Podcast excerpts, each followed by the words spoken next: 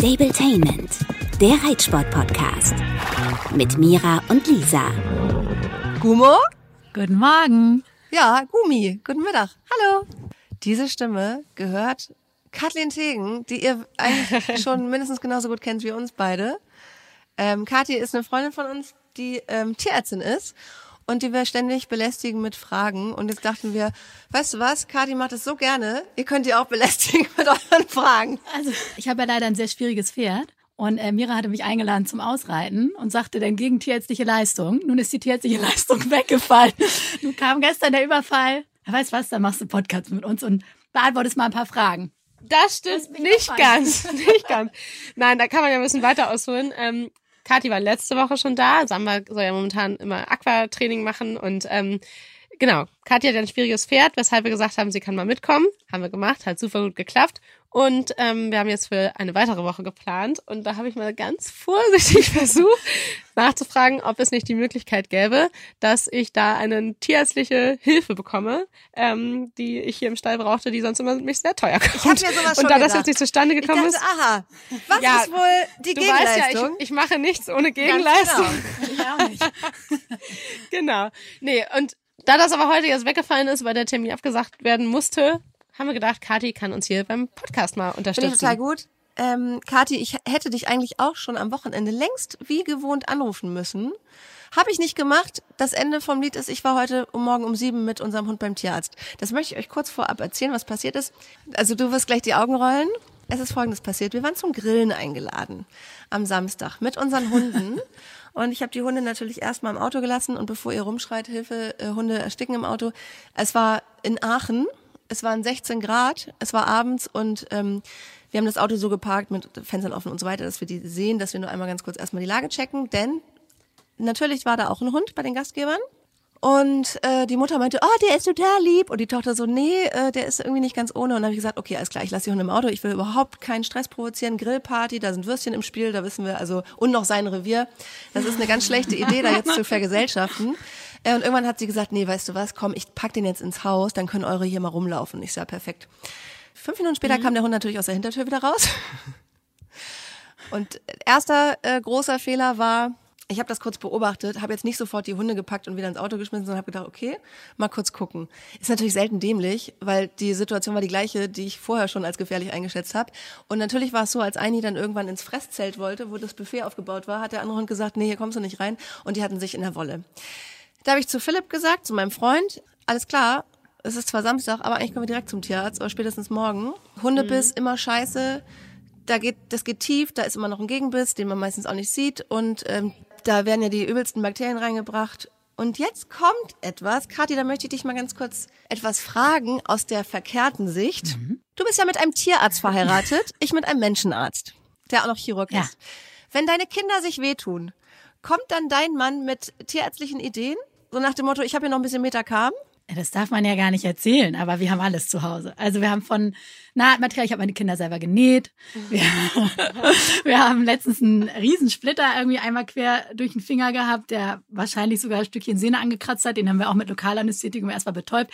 Darf man natürlich alles nicht, aber äh, es ist klappt. durchaus möglich, dass das zur Anwendung kommt. Ja, Klar. mh, klar. ne? weil, die medizinischen ja. Grundlagen sind ja in beide Richtungen irgendwie, oder das medizinische Verständnis ist da, deswegen hat mein Freund sich das angeguckt, hat es gespült und hat gesagt, nee, das ist ja richtig schön groß aufgerissen, äh, das, das, das blutet jetzt so raus und wir machen zu Hause bitte Isodonna rauf.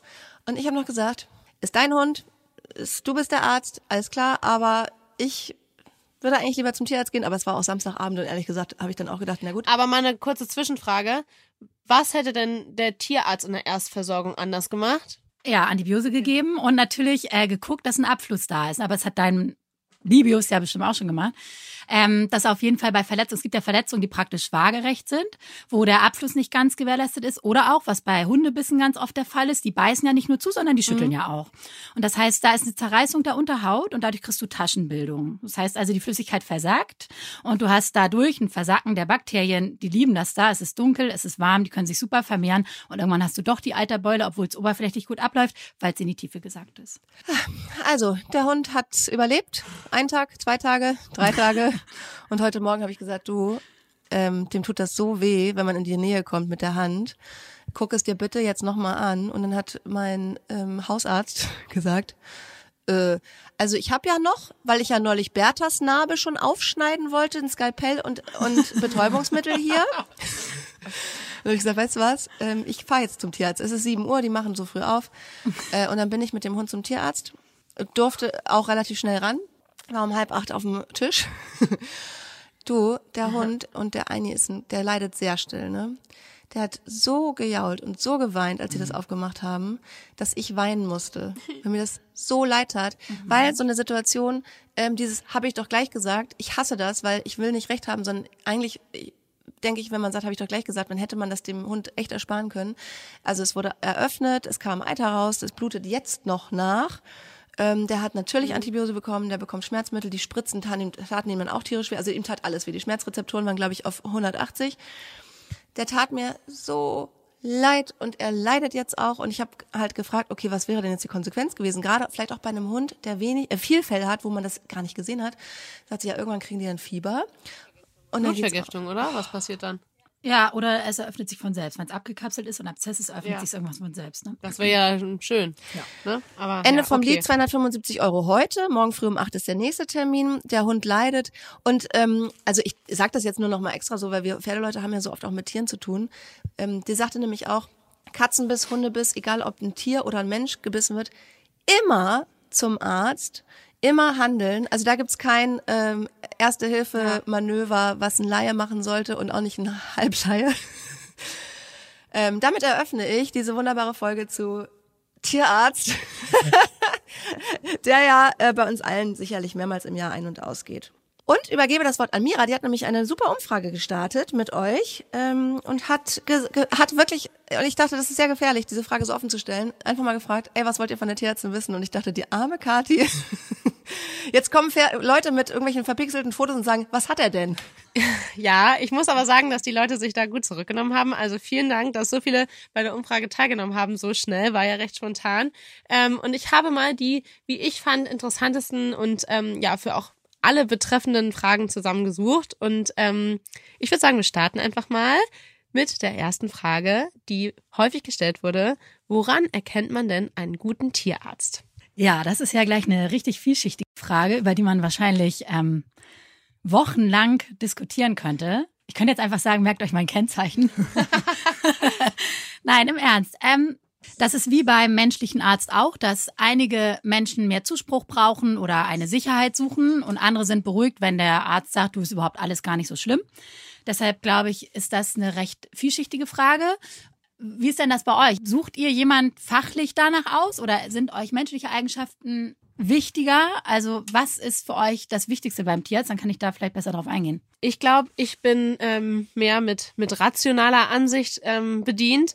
Aber was ich ähm, unabhängig von dem persönlichen Empfinden, was mit Sicherheit super wichtig ist, ähm, sehr wichtig finde, ist, dass auch ein Tierarzt, gerade ein Haustierarzt, abgeben kann. Dass der halt sagt, hey du, mir fehlt dazu das Equipment, die Expertise oder was auch immer, fahr damit in die Klinik. Und das finde ich ist aber ja auch so ein menschliches Ding. Das ist ja bei Menschenärzten als auch bei anderen Fachrichtungen jeglicher Art so, dass ich das gar nicht ab kann, wenn jemand nicht abgeben kann und sich da selbst überschätzt. Das finde ich blöd.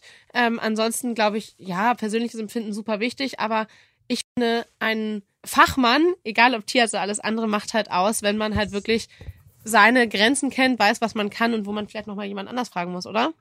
Ja, das denke ich halt auch. Also ich finde, das Wichtigste für mich persönlich als Tierärztin ist, dass ich meine Kunden kennenlerne. Das heißt aber auch, dass die mich kennenlernen. Das heißt, ich weiß auch, als ich angefangen habe in der letzten Praxis, dass die Leute völlig erstaunt waren, als ich mit der Hand auf sie zu bin und mich vorgestellt habe, weil die damit gar nichts anfangen konnten.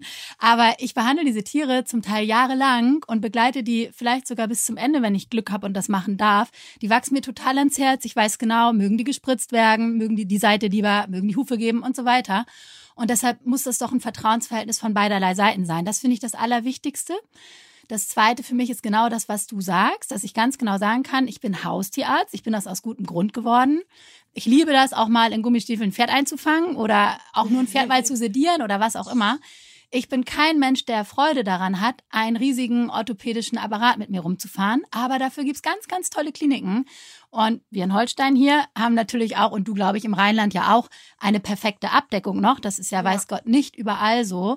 Und deshalb bin ich ganz oft so, dass ich sage, weißt du was, ich kann hier praktisch gesetzliche Krankenkasse machen. Wenn du private Krankenkasse willst und das wirklich durchdiagnostiziert haben willst, dann fahr doch los. Und ich bin auch überhaupt nicht böse, weil wir tierärztlichen Kollegen hier kommen eigentlich sehr gut untereinander klar.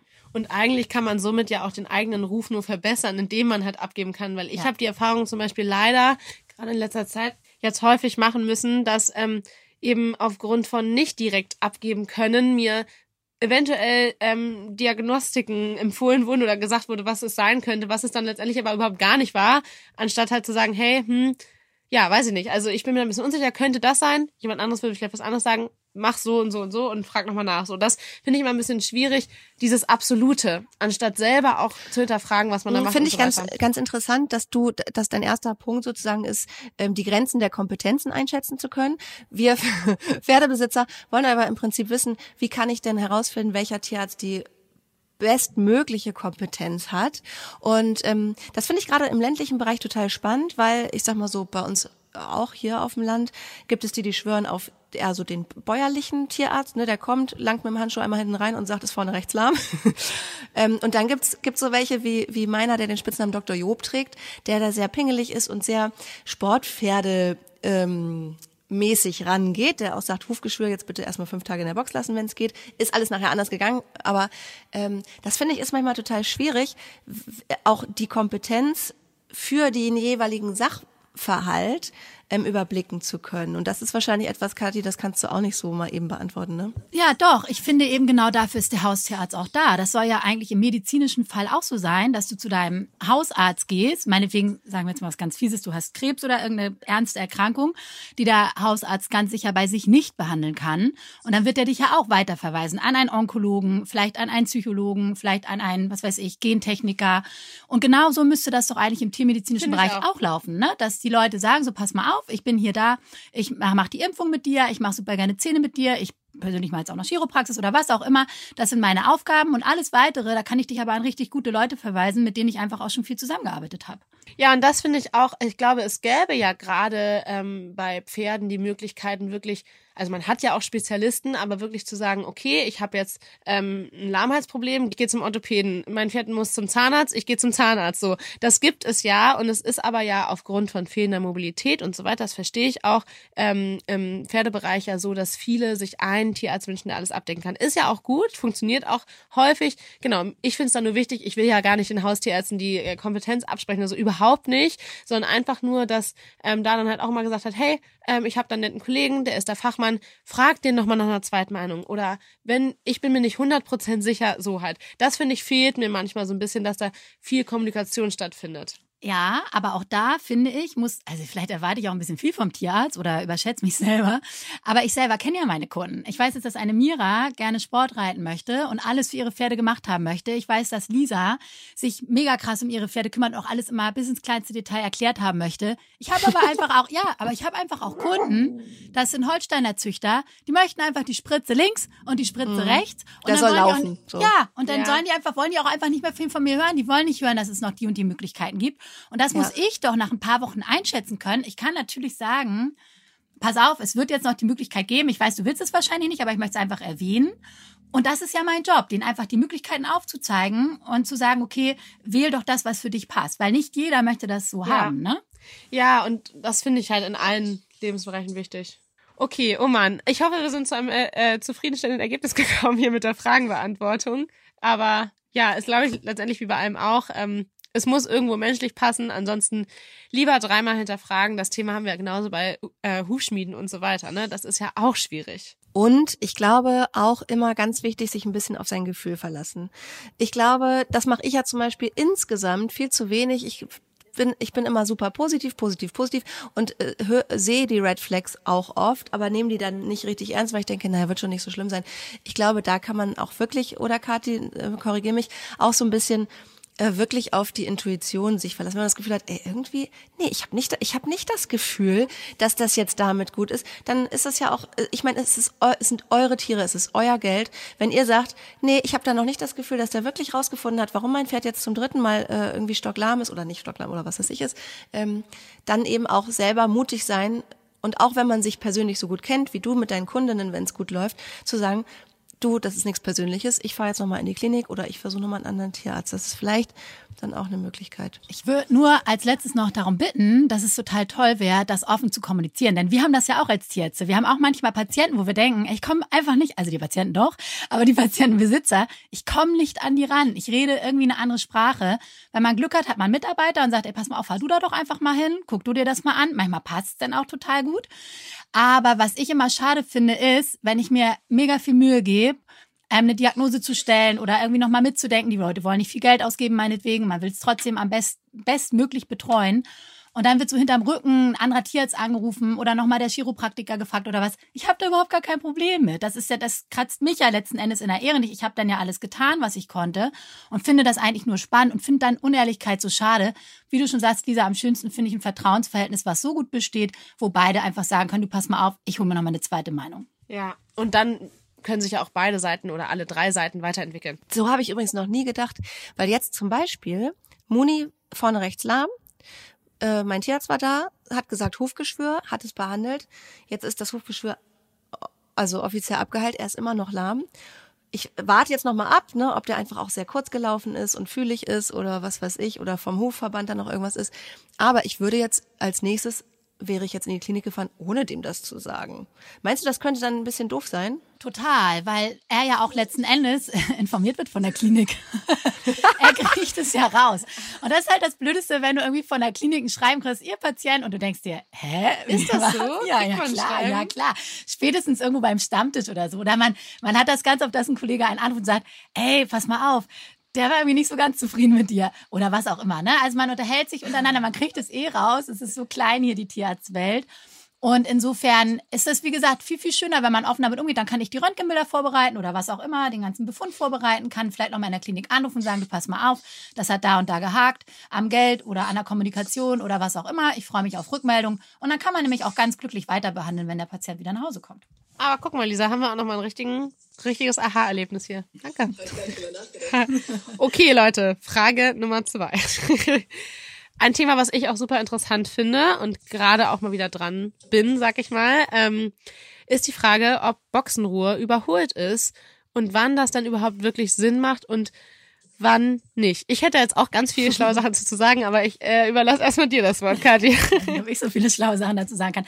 Ja, erstmal war ich krass überrascht über diese Fragen, die für mich überraschend schlau waren. nee, nicht, dass ich das anders eingeschätzt hätte, aber ich dachte, ja klar, so ein paar Fragen mal beantworten. Das sind halt alles Fragen, die man nicht mit einem klaren Ja und einem klaren Nein beantworten kann. Generell war das natürlich früher einfach viel abgeguckt aus der Humanmedizin. Es wird in der Humanmedizin einfach viel, viel mehr geforscht als in der Veterinärmedizin, gerade bei Pferden. Und da ist es natürlich so, dass man Herrn Müller mit einem gebrochenen Bein sechs Wochen im Krankenhaus liegen lässt oder ähnliches. Das war lange Standard. Mittlerweile weiß man da ja auch, dass frühzeitigere Bewegung nicht nur der Muskulatur, der Verdauung, sonst was dem ganzen Körper gut tut, sondern auch eine schnellere Regeneration macht. Jetzt haben wir natürlich das Problem, dass es heißt kontrollierte Bewegung. Sag das mal dem Pferd. Ja, genau, sag das dem Pferd und auch dem Besitzer. Denn wir haben natürlich beide Seiten. Wir haben natürlich die, die ihr Pferd einfach nach einer Woche nicht Schritt führen können. Schritt führen wäre natürlich das Alleridealste, was es gibt, weil man einfach gerade Strecken wählen kann, weil man selber weiß, okay, man hat das Pferd unter Kontrolle im idealsten Fall. Aber natürlich gibt es auch die Pferde, die sich dann ja nicht dran halten und den wilden Max machen. Und das ist natürlich das Schlimmste, was es gibt. Ich sag immer, versucht das Pferd so ruhig wie möglich zu halten. Und letzten Endes muss der Besitzer dann wissen, was er tut. Man kann nur ganz klar sagen, die besten Heilungschancen hat es einfach, wenn es kontrolliert und ruhig wie möglich heilen kann. Zum Beispiel fand ich Miras Idee gut. Die hat gesagt, ähm, korrigiere mich, wenn ich falsch liege, Samba soll keine Boxenruhe haben, aber du hast dann die Herde für ihn verkleinert, dass er nicht mehr mit allen sich da seine Kämpfe liefert oder seine Spiel, Spieleinheiten, sondern dass du da eben versuchst, Ruhe reinzubringen. Das ist ja auch. Dazu muss man aber ja leider immer sagen, dass nicht jeder diese Möglichkeiten hat. Genau. Ich habe Samba jetzt mit seinem, in Anführungsstrichen, besten Freund, mit Dino separiert. Man muss dazu sagen, Samba und Freundschaft ein bisschen schwierig, aber in dem Fall ist es, glaube ich, für Dino aushaltbar. Aber genau, die Möglichkeiten hat man ja nicht immer. Und ich glaube, was halt mit das größte Problem ist, ähm, vor allem bei Schäden am Bewegungsapparat, wo ja auch immer dann gerne mal gesagt wird, Boxenruhe oder halt kontrollierte Bewegung ist, dass die meisten Pferde dann für ein paar Stunden am Tag raus können. Und das ist ja immer, sie kommen eben aus der Box in den Auslauf und da ist immer erhöhtes Potenzial für Laufen, Rennen und so weiter. Und ähm, das ist halt immer das Schwierige. Und ich glaube, was auch super schwierig ist, gerade für Tierärzte, ähm, weshalb die sich da auch noch so zurückhalten, da zu sagen, ja, pf, stell's halt raus, wenn es ruhig ist, sondern immer eher sagen, ja, hm, halt so ruhig und kontrolliert wie möglich, dass man ja auch die Verantwortung dafür nicht übernehmen will, oder? Naja, ich sag das den Leuten auch da wieder ganz ehrlich und offen und sag, wenn du den perfekten Heilungsprozess haben willst, dann lässt du den in der Box und führst ihn einfach, was weiß ich, dreimal täglich 40 Minuten oder je nach Aufbauprogramm. Erstens, wer will das machen? Kein wer Mensch. Das wer kann das machen? Ja. So, es ist einfach nicht machbar. Und ganz ehrlich, es gibt auch so viele Pferde, die in der Box dann Drang wandern. Das heißt also im Kreis rennen wie bekloppt.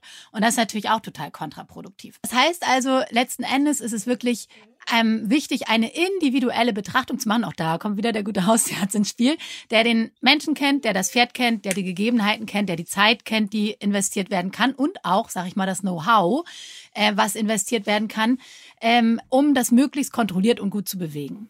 Dazu kommt natürlich auch immer noch die Diagnose oder die äh, die Problematik, denn wir gehen jetzt gerade mal von ähm, Schäden oder oder irgendwelchen Krankheiten am Bewegungsapparat aus. Es gibt natürlich aber auch noch andere Sachen, wie zum Beispiel, und das passt zur nächsten Frage, Probleme mit den Atemwegen, Asthma, Husten und so weiter, vielleicht was Akutes. Ähm, da kam nämlich die allgemeine Frage, warum haben immer mehr Pferde Asthma und Probleme mit Husten?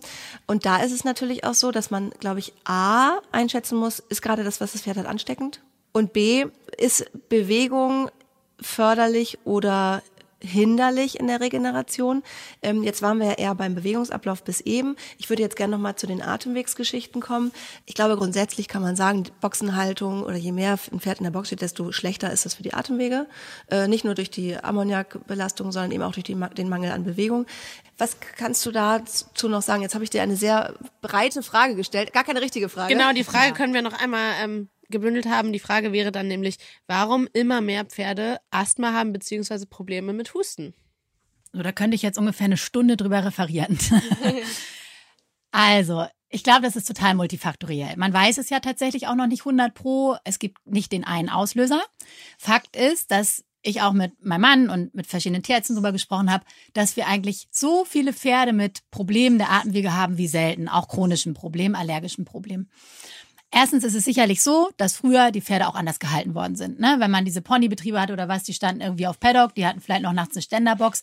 Mittlerweile wissen wir alle, dass es immer schwieriger wird, den Pferden artgerechten Auslauf zu ermöglichen, gerade in Ballungsgebieten. Das ist der eine Punkt. Der nächste Punkt ist ganz sicher auch, dass die ja, der Klimawandel oder auf jeden Fall die Wetterverhältnisse solche Probleme bei der Heuernte machen und ja auch keine Alternative lassen. Das heißt, die Landwirte haben das Heu, müssen das Heu nutzen, was sie dort haben, auch wenn das einfach nicht ganz ideal ist. Und wir haben immer mehr Heuproben, auch die Schimmelsporen oder andere Enzyme enthalten, die einfach sehr allergen wirken. Und ich bin ja zum Beispiel auch der Meinung, ich weiß nicht, ob das stimmt, das ist jetzt total individuell, dass auch diese Rundballen, die ja heutzutage einfach immer mehr da sind. Ich meine, früher hatte man so einen riesen Heuboden, hatte da die kleinen Ballen, die wurden einfach viel besser durchlüftet, als wenn man jetzt diese riesen Rundballen unter einer Plane hat. Das ist einfach Fakt, dass sich da Bakterien und Pilze und Viren besser vermehren. Ja, und dann kommen natürlich die Allgemeingeschichten, dass Pferde einfach vom Immunsystem her immer anfälliger werden. Das sieht man bei Hundezuchten ja auch. Das haben wir in der Retrieverzucht und so weiter ganz viel gesehen, dass diese Anfälligkeit einfach steigt mit höherem ja, Selektionsgrad, sag ich mal. Weil dann in der Zucht Augenmerk auf was anderes gelegt wurde oder was ist dann ja, das Problem? Auf, auf einen schmaleren Genpool, sag ich mal, um bestimmte Merkmale zu fördern, wie zum Beispiel Bewegung, gutes Gebäude, schöne Halsung, schöne Oberlinie, starke Beine und so weiter. Und äh, zum Beispiel Infektanfälligkeit oder ich sag mal, das Pferd muss sich dann nicht mehr mit verschiedenen Sachen auseinandersetzen. Das wurde praktisch nicht mehr in den Fokus gerückt. Mhm. Ne? Und insofern, also man hatte einfach einen viel breiteren Pool vor ein paar Jahrzehnten, sag ich mal, an, äh, an Vererbern. Und insofern, ja, ist das sicherlich auch ein Punkt. Also irgendwie auch ein Problem der Zucht.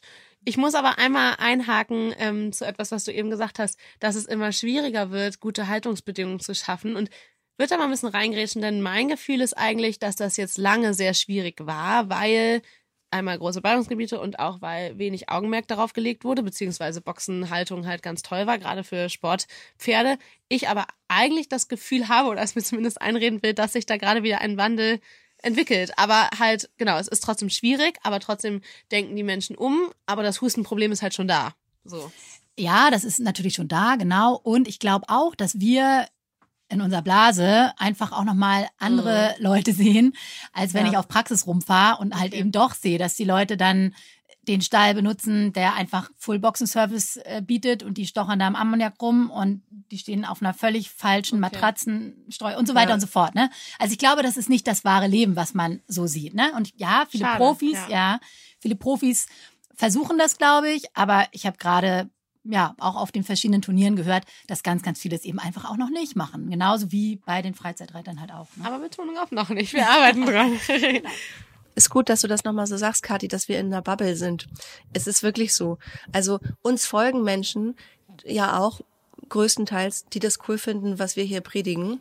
Wir folgen Menschen, die wir wiederum auch irgendwie inspirierend finden. Wenn man mal aus der Komfortzone rausgeht, wenn überhaupt diese Leute was posten bei Instagram, sieht man schon, dass das überhaupt nicht überall angekommen ist. Genau wie sowieso auch der Umgang mit Pferden. Ich habe jetzt letztens wieder gesehen, das hat eine der Ich-Folge geteilt, wie Leute ähm, Pferde unterwerfen. Ne? Da werden Pferde, das ist übrigens auch ein äh, tierärztlich interessanter Aspekt, ähm, da wird dann fälschlicherweise gesagt, oh, hier großes Vertrauen, das Pferd lässt sich rumschmeißen und liegt dann wie so ein Hund auf dem Rücken, was ja super gefährlich ist. Und da merkt man erstmal wieder, wenn man nämlich aus seiner eigenen Bubble mal kurz raustritt, was was andere Philosophien sind, ne, und was andere Menschen für richtig gut und das und das Beste halten. Ich zum Beispiel habe ja neulich noch erzählt äh, hier im Podcast, ich halte überhaupt nichts von Matratze oder Matte. Jetzt komme ich wieder durcheinander. Kannst du beides sagen, oder? ja. ja. Aber Mathe ist, glaube ich, das Gänge. und da hast du, Kathleen, wiederum ja auch gesagt, nee, wenn es richtig gemacht ist, ist es gar nicht so schlecht und so weiter. Also ich glaube, man kann auch ganz schnell sich äh, in seine Richtung immer weiterentwickeln und, und das glauben, was man selber gut findet. Und man kann immer in die Richtung recherchieren, wie das zur eigenen Argumentation und zur eigenen Vorstellung passt. Und deswegen glaube ich, ist es schon so, dass es noch so viel Scheiße gibt. Nicht, und in Deutschland ist es schon alles ja ganz okay. Europa, hm, aber was ansonsten auf der Welt passiert, führt jetzt vielleicht ein bisschen weit, aber ja, es wäre schön, wenn sich wirklich was tut. Und ich glaube, bei vielen, die ähnlich sind, ticken wie wir, tut sich da auch was. Aber hm. und wir kriegen ja auch wirklich immer wieder sehr viele Nachrichten dazu, dass wir es auch schon geschafft haben, vielen Leuten beim Umdenken zu helfen. Und das finde ich auch total toll und auch ein weiteres Zeichen dafür, dass wir so weitermachen sollten, auch wenn es vielleicht nur in unserer Blase ein paar mehr Bläschen werden. Und letzten Endes machen wir das ja auch, und das passt zur nächsten Frage, um auch ähm, Prävention zu liefern. Ne? Also wir wollen die Pferde artgerecht halten, damit sie eben immer in Bewegung sind, damit ähm, nicht nur Bewegungsapparat, sondern eben auch die Atemwege und so weiter ähm, gesund erhalten werden. Und deswegen ist die nächste Frage so gut? Gibt es eine Prävention ähm, für Verletzungen und vielleicht auch für bestimmte Verletzungen, wo du sagst, ey, das ist was, das passiert einfach wirklich, weil man da auf etwas nicht gut achtet. Ja, vielleicht auch, genau, gerade bei Sachen, die sehr häufig auftreten, oder? Was sagt deine Expertise dazu? Hufgeschwür zum Beispiel. Hufe auskratzen. da bin ich ein ganz schlechtes Beispiel. Mein Pferd tritt ja so. In ganz schlechten Tagen sprühe ich die mit dem Wasserschlauch aus. Nee, ähm, oh, das ist jetzt auch wieder so eine weitreichende Frage. Vielleicht müsst ihr mir da gleich noch mal ein bisschen äh, auf die Sprünge helfen. Ja, letzten Endes wieder das, was ihr auch predigt. Ich bin ja jemand, der relativ pragmatisch ist und nicht ganz so viel Shishi mag. Deshalb auch die Matratze, Lisa. Wenn man die nämlich richtig gut macht, hat die super wenig Ammoniakausstoß, ist super trocken und hat auch wenig Staubbelastung.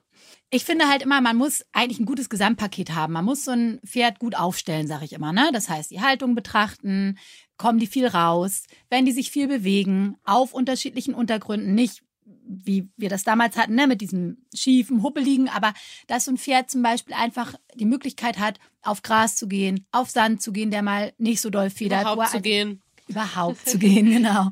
Ja, und auch zu, zu Bewegung angereizt wird. Ne? Es gibt ja einfach auch Pferde, die stehen die ganze Zeit an der Raufe. Ich glaube, da habt ihr letztes Mal auch drüber gesprochen, ne? dass man einfach versucht, ähm, diese Pferde ja dazu anzuregen, sich generell schon zu bewegen. Das wären dann so Prävention für Schäden am Bewegungsapparat. Und was ist denn. Und an der Lunge und am Magen-Darm-Trakt, denn das hängt ja alles zusammen. Stimmt, ganz schön gut. Okay, und was ist denn, ähm, ja, ansonsten mit, weiß ich nicht, auch gängiges Thema, würde ich sagen, Magengeschwüre, ähm, Koliken, sowas. Ja, auch das. ja, es ist tatsächlich so, ne? Wenn ein Pferd zum Beispiel von morgens bis abends auf Paddock steht, weil wir dem ja viel Bewegung gönnen wollen, dann muss der einfach fressen. Es darf einfach nicht sein, und ich habe das im eigenen Stall auch noch, dass Pferde Fresspausen von länger als drei oder vier Stunden haben. Das geht nicht. Und wenn ich weiß, dieses Pferd wird zu dick, weil ich es nicht schaffe, den zu bewegen, dann muss ich mir was einfallen lassen mit einfach einem was weiß ich, ob es Obstbaumäste sind oder ob es Stroh ist oder was auch immer. Aber dieses Pferd muss einfach die Möglichkeit haben zu fressen. Dann wird Speichel produziert. Speichel ist alkalisch, also praktisch der Gegenspieler von der Säure. Und wer ganz, ganz viel Speichel abschluckt, der hat einfach den perfekten Schutz schon mal gegen die Magensäure, die ja dann wiederum die Geschwüre verursacht. Und auch Koliken verursachen kann und genau, so weiter. Ja. Genau. So, Bewegung. Spannend. Können wir, können, können wir nochmal weitergehen? Bewegung. Stetige Bewegung hält den Magen-Darm-Trakt am Laufen. Das fördert die Magenentleerung. Auch das wieder fördert einfach, dass der Magen in Gange ist und verhindert Magengeschwüre. Also lernen wir auch hier wieder, lass die Pferde raus. Ja. und gebt ihm normale Sachen zu fressen. Das ist für mich ja immer so ein Punkt. Da hatten Lisa und ich ja schon mal ganz lange drüber gesprochen, ähm, dass ich ja auch ein Kritiker, ich weiß, glaube ich, Mira und ich sind da vielleicht sogar auch gar nicht unbedingt einer Meinung. Ich bin aber auch nicht unbedingt absolut. Aber für ein gesundes Pferd, was gesund dasteht und was normale Arbeit leistet, normale Arbeit heißt L, vielleicht ein bisschen M-Lektion, ja, also nichts Dramatisches da reicht es völlig aus, eigentlich dem hochwertiges Raufutter zu geben. Wenn das nicht reicht, dann kann man wunderbar mit Hafer ergänzen. Und Hafer ist nicht per se schädlich für den Magen. Das stimmt einfach nicht. Im Gegenteil, Im oder? Im Gegenteil, genauso ist es. Und alle Ersatzprodukte haben im Prinzip auch wieder ein Problem. Ob das Soja ist mit der Hormonverfügbarkeit oder was auch immer. Die senden, senden ja so äh, Biohormone aus und sind auch nicht unbedingt im Anbau, unbedingt klimafreundlich und so weiter. Also es gibt eigentlich nichts Besseres, als wenn man mit den Futtermitteln, mit dem ein Pferd früher schon in Kontakt war, dadurch entwickelt es auch keine Allergien und so weiter und so fort, man das Pferd damit ernähren kann, wenn es denn möglich ist. Wo ich ganz kurz auch aus persönlichem Interesse einmal noch ähm, zum Hafer was fragen muss. es heißt ja nun, dass diese PSSM-Kandidaten, worüber wir hier eigentlich heute noch nicht sprechen wollten, weil das ähm, Thema ja sehr weitfächernd ist, dass man da, als auch bei Pferden, die zum Beispiel sehr nervös sind, ähm, von sich aus sehr energiegeladen sind, dass man da keinen Hafer füttern mhm. soll. Warum nicht und was denkst du darüber? Ja, warum nicht, würde ich gerne fragen an die Leute, die das behaupten, denn Hafer ist im Prinzip, wenn wir uns den Hafer mal angucken, man muss ja eigentlich nur die Augen aufmachen, ne? Wenn man Hafer mal anfasst, jeder, der schon mal Hafer abgefüllt hat in so eine Futterkarre, weiß, wie scheiße doll das kratzen kann, weil diese ganzen Spelzen sich überall verfangen. Das heißt, Hafer hat eine Schale, ja, so, so ein Spelz drum. Der ist total rohfettreich. Das heißt, die haben super Fett Gerüst da drin, was sie aufnehmen und auch ballaststoffreich. Das heißt, es ist an zweierlei Hinsicht ein total tolles Futtermittel, was gleichzeitig auch noch Energie gibt. Man muss dem ja nicht einen Eimer da rein tun, ne? sondern man kann das ja anpassen. Also, PSSM muss man vielleicht ganz kurz dazu sagen, dass PSSM die Polymyosaccharid-Speichermyopathie ist. Das ist also eine Speicherkrankheit der Muskulatur, wo große Zuckermoleküle in der Muskulatur angereichert werden, sodass diese nicht mehr normal arbeiten kann. Das ist eine Genkrankheit, also die ist praktisch genetisch angeboren bei Quarter Horses, Araban und noch viel mehr. Die nennt man halt PSSM1, die ist auch schon ganz lange bekannt und die ist auch ganz klar erwiesen. Diese Pferde muss man natürlich stärkearm füttern. Da gibt's ganz große Futterpläne für. Ähm, die kann ich dann auch nochmal raussuchen und erklären. Aber das sind die wenigsten Pferde, die davon betroffen sind, weil das wirklich eine ganz ähm, spezielle Erkrankung ist. Was du meinst, ist ja vor allem das PSSM2. Genau. Ja. Und dazu muss man muss ich relativ kurz abkanzeln. Äh, es gab letztens eine ganz interessante Fortbildung für Tierärzte, wo ganz klar gesagt wurde, PSSM 2, die Tests sind nicht validiert. Das Punkt. bedeutet Punkt, ja. Das heißt, man hat die Gene gefunden, man hat fünf Gene oder so gefunden beim Pferd oder sieben, ich kann es dir nicht ganz genau sagen, eine Handvoll. Beim Menschen sind das über 300. Das bedeutet, man hat noch nicht annähernd wirklich alle Gene gefunden, die zu dieser veränderten Struktur der Muskelfibrille, also der kleinsten Einheit des Muskels führen. Und man weiß einfach nicht, ob die krank machen. Also das, was als Symptome angegeben ist, das könnte ich, da könnte ich dir 300 Sachen aufzählen, oder Krankheiten aufzählen, die genau diese Symptome machen, die vielleicht nicht gleich an Zügel treten, Probleme beim Unterspringen. Das kann Rücken sein, das können Magengeschwüre sein, das kann sogar was mit der Lunge sein. Aber es ist so schön. Es ist so schön, wenn es dafür was gibt, wo kein Reiter was dafür kann. Genau, und wo man füttern kann. Ja, genau. Das ist, glaube ich, das eine Problem, dass man ähm, gerne für alles eine Erklärung hat. Und ich aber einfach aus meinen Erfahrungen sagen muss, dass diese ganzen Probleme, die Symptom für einen PSSM2-Kandidaten sein sollen, normal sind und normal sind für junge Pferde, für ähm, ein Pferd-Reiter-Paar, wo vielleicht der Reiter noch nicht die entsprechende Expertise hat, ähm, die sich noch nicht so lange kennen und so weiter, was einfach irgendwo normal ist, weil wir mit Lebewesen arbeiten. Und ihr glaubt gar nicht, wie viele Leute mir immer geschrieben haben, Dino hat bestimmt PSM2, Dino hat bestimmt diesen, das und jedes. Meine anderen Pferde, die haben keine Krankheiten, weil ich bei denen auch keine Probleme zeige. So, ich will mich darüber überhaupt nicht lustig machen, gar nicht, ja. Das ist mir ganz wichtig hier zu sagen. Nur was ich immer wichtig finde, was wir alle drei, glaube ich, auch gerade hier sagen wollen, ist, ähm, dass man die Kirche im Dorf lassen soll, muss und ähm, in alle Richtungen überlegen muss, bevor man immer alles umstellt. Ja, und man muss auch ganz ehrlich sagen, das hat ja Geschichte. Also ich bin ja schon ein bisschen älter und schon auch schon ein bisschen länger Tierarzt und habe ja vorher auch als Tierarzthelferin gearbeitet. Und wir hatten immer bestimmte Krankheiten, die eine gewisse Mode hatten. Das war einmal die Grass Sickness. Da wurde jede Colitis als diese englische Grass Sickness äh, benannt. Dann hatten wir atypische Weidemyoglobinurie. Ich weiß nicht, ob ihr euch daran erinnert. Nein, Auf einmal, da gab's ja noch auch nicht. schon gerade sagen, genau. ähm, da hatte jedes Pferd auf einmal Probleme, weil es irgendwie das Gefühl hatte, die Muskulatur ist auch fest und so weiter und so fort. Dann hatten wir Kryptopyphorolorie. Das war eine Zeit lang, glaube ich, in der Cavallo oder so. Da hatte jedes Pferd das. Also wir haben immer mal wieder Modeerkrankungen. Das heißt ja aber nichts Negatives, da will ja keiner was Böses, sondern es gibt einfach Probleme, wo die Leute sich nicht zu helfen wissen. Und da ist es einfach ziemlich gemein, diese Krankheit so groß zu machen. Da sind ja übrigens auch ganz viele Tierärzte, oder nicht viele, aber eine Handvoll Tierärzte beteiligt, die da sehr auf den Zug aufspringen, die auch massiven Gegenwind erfahren. Aber da muss man einfach ganz klar sagen, lasst euch nicht verrückt machen von irgendwas und irgendwas aufschwatzen von irgendwelchen Leuten. Fragt euren guten Haustierarzt, ihr wisst ja jetzt, wie ihr ihn findet, und lasst euch da einfach ganz ehrlich beraten. Keiner will euch da abzocken oder irgendwas, sondern äh, man muss ja ganz ehrlich sagen, es hilft dem Pferd einfach auch nicht. Ich glaube, das ist ein ganz gutes Schlusswort. Klar, wenn, wenn klinisch etwas auffällig ist, immer dem Pferd zuhören, gucken, also wa- was kann ich erstmal jetzt akut verändern? Kann ich ähm, etwas in der Haltung und so weiter verändern? Kann ich mal, also äh, den Tierarzt natürlich drauf gucken lassen, wenn es was Ernstes, Klinisches ist. Ähm, kann ich vielleicht im Training anpassen und ähm, im Zweifel auch äh, mit Physio und Osteo zusammenarbeiten. Ähm, genau, aber nicht vielleicht nicht gleich den Stempel drauf, wenn es diffus ein diffuses klinisches Bild ist, was einfach vielleicht auch nur eine auf eine Verspannung zurückzuführen ist und so weiter. Ne? Und ich glaube, auch da ist das ja etwas, wo man ähm, viel Meinungen zu hören kann. Und ich glaube, ähm, wir sind hier alle drei sehr ähnlich und ähm, es ist ja auch in Ordnung, wenn es da andere Meinungen zu gibt und andere diesen Krankheiten vielleicht mehr Gewichtung geben als als wir. Aber ich glaube, wir haben das gerade ganz gut äh, mit Katis Hilfe begründen können, weshalb wir da vielleicht ein bisschen vorsichtiger mit sind. Genau. Und ich bin total traurig eigentlich, dass wir das hier schon beenden müssen, denn wir du haben noch kannst mich ja noch mal zum Ausreiten einladen, Mira. gerne Zum Ausreiten mit noch- anschließender Behandlung. Bring deine Zahnraspel mit zum Ausreiten. So ungefähr. Ah. Okay, Deal. Also, was ich eigentlich noch sagen will, wir haben noch ganz viele tolle Fragen, die ich auf keinen Fall verfallen lassen wollen würde. Vielleicht machen wir das jetzt so einmal im Monat. Irgendwann kommt ja auch Lisas Baby und vielleicht muss Kathleen dann beim Ausreiten aushelfen. Und bis dahin schaffen wir es bestimmt auch noch ein, zwei Mal. Also, danke für deine Zeit. Sehr gerne. Vielen, vielen Dank. Ich gehe jetzt mit meinen Chattis eine Runde spazieren. Ähm, ich habe nämlich natürlich, da, seitdem ich zwei Chattis habe, habe ich sehr viele Nachrichten ähm, von Leuten, die nicht glauben können, dass ich äh, weiß, wo beim Chatty vorne und hinten ist und die mir schon alle gesagt haben, ich hoffe, du kennst dich mit Hofreher aus, ich hoffe, du kennst dich mit Chattis aus, ich hoffe, du kennst dich mit diesem und jenen aus. Und deswegen ähm, werde ich jetzt äh, vorauseilend meine Ponys jetzt sehr gut bewegen, damit sie nicht morgen tot sind. Also, bis zum nächsten Mal. Gute Idee. Bis zum nächsten Mal. Ciao. Stabletainment, der Reitsport-Podcast. Mit Mira und Lisa.